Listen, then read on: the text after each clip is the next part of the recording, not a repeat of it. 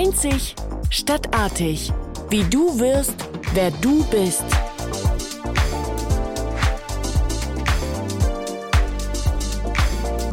Willkommen bei den Praxistipps. Heute geht es um Selbstverantwortung und Anfangen. Ich habe neulich auf einer Postkarte gelesen den Satz, Machen ist wie wollen, nur krasser. Ja, und das finde ich ähm, sehr krass ausgedrückt, auf der anderen Seite sehr auf den Punkt. Denn es beschreibt eine Sequenz. Wir haben einen Schritt zu tun von dem, was wir uns vornehmen, was wir wollen, bis zu dem Punkt, dass wir es umsetzen. Und da kommt uns manchmal was dazwischen. Und die Frage ist, wie man das überwinden kann. Ich gehe mal davon aus, dass die, die hier zuhören, äh, zumindest volljährig sind im Sinne auch eines vollverantwortlichen Denkens und des Übernehmens von Verantwortung für ihre Ideen und für ihre Schritte, die sie tun wollen. Und das heißt auch Überwinden von frühen Denkmustern. Was heißt in diesem Zusammenhang für euch eigentlich Selbstverantwortung? Ich würde eine ganz einfache Definition anbieten. Selbstverantwortlich handle ich dann, wenn ich andere nicht für meine Situation verantwortlich mache, sondern den eigenen Anteil erkenne und dann in der Lage bin, ohne darauf zu warten, dass andere sich ändern, meinen Beitrag zu leisten, dass sich was ändert. Und äh, Selbstverantwortung spielt natürlich nicht nur bei Karriere eine Rolle, sondern überhaupt bei jeder Entscheidung. Wenn ich eine Entscheidung treffe und dafür hafte, im Sinne die Folgekosten in Kauf nehme und trage, ohne andere verantwortlich zu machen oder Schuld zu suchen, dann handle ich auch selbstverantwortlich. Damit wir in diesen Entscheidungssituationen also nicht in Verhaltensmuster der Kindheit zurückfallen, wo wir Mami, Papi, den Onkel oder die Lehrerin verantwortlich gemacht haben für unsere schlechte Note, brauchen wir, ich nenne das jetzt mal Eigenmacht. Also raus aus der Ohnmacht hinein in die Eigenmacht. Das ist der erste Weg, zum Piloten zu werden. Eigenmacht heißt nun zu sagen, ich erkenne, dass ich meine Gedanken selber schaffe und ich der Chef hier bin im Haus, ja, in meinem Gedanklichen und nicht darauf warte, dass die anderen oder bestimmte Situationen nun mich glücklich machen. Ja? Ich zeichne verantwortlich für mein Handeln und für mein Erleben.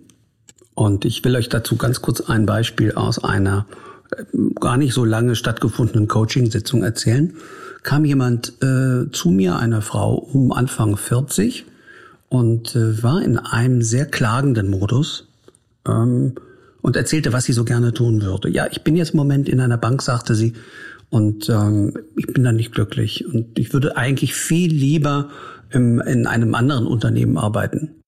Und meine Frage war nur, was, was hindert Sie denn, sich da zu bewerben?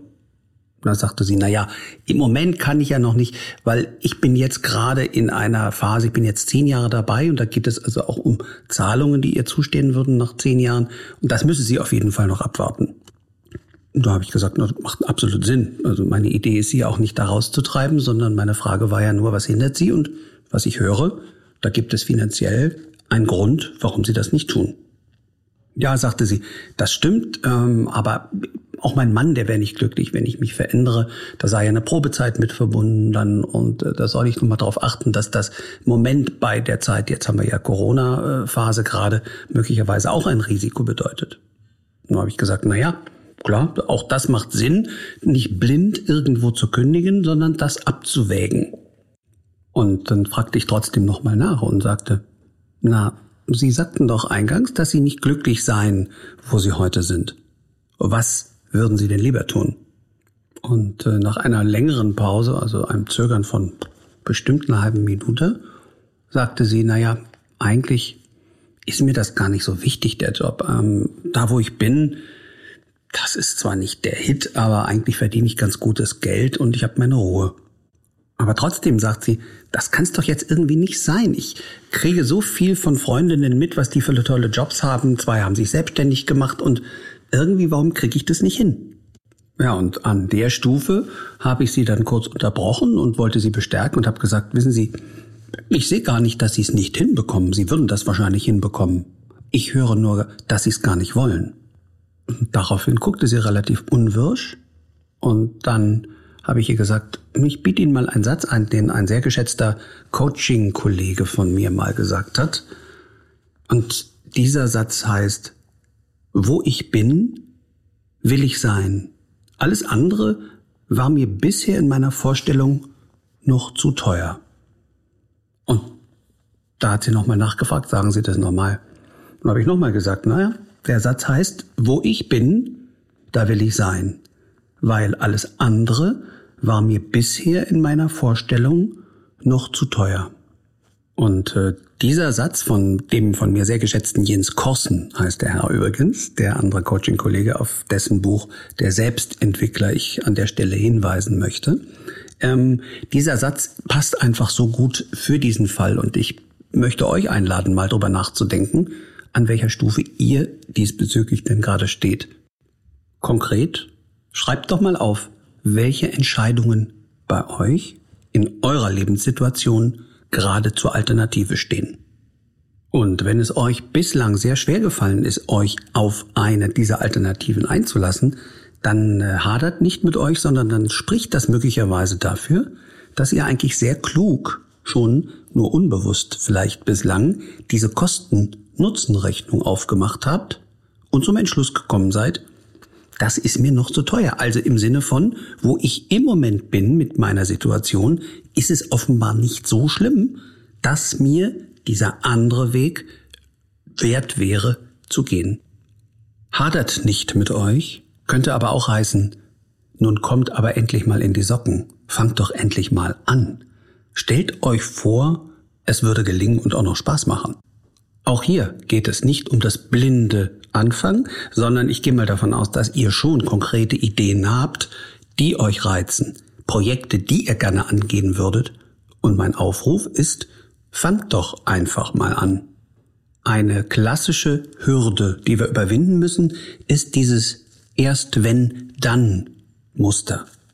Ein bisschen war dieses Muster auch zu hören bei der Klientin, von der ich vorhin sprach. Also erst die Frage, Erst wenn das Geld gekommen ist, erst wenn mein Mann einverstanden ist, erst wenn die Corona-Pandemie vorbei ist und so weiter. Also nochmal, das sind im Einzelfall gute Gründe, Dinge nicht zu tun. Achtet eben nur drauf, ob ihr euch, wenn ihr so zurückschaut auf Dinge, die ihr nicht gemacht habt, häufiger auch mit Ausreden wie erst wenn dann wiedergefunden habt. Wenn das häufiger ist, dann riecht's nach einem sogenannten Muster. Und Muster kann man am besten durchbrechen. Muster durchbrechen durch Anfangen. Frag dich doch einmal, wann hast du zum letzten Mal etwas angefangen, etwas zum ersten Mal gemacht?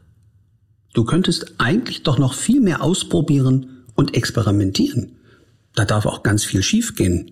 Ich finde, das steht einem Anfänger übrigens zu. Und was wäre das für ein langweiliges Leben, wenn immer alles glatt gehen würde, oder? Also konkret. Worauf hast du Lust? Was würdest du gerne mal anfangen? Was würdest du gerne starten? Schreibt euch am besten zwei oder maximal drei Dinge auf, die in Frage kommen, auf die ihr Lust hättet.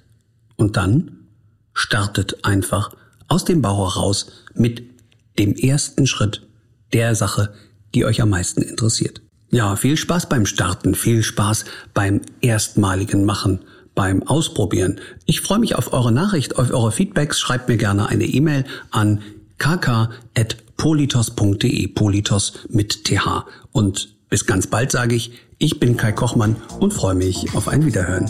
Tschüss.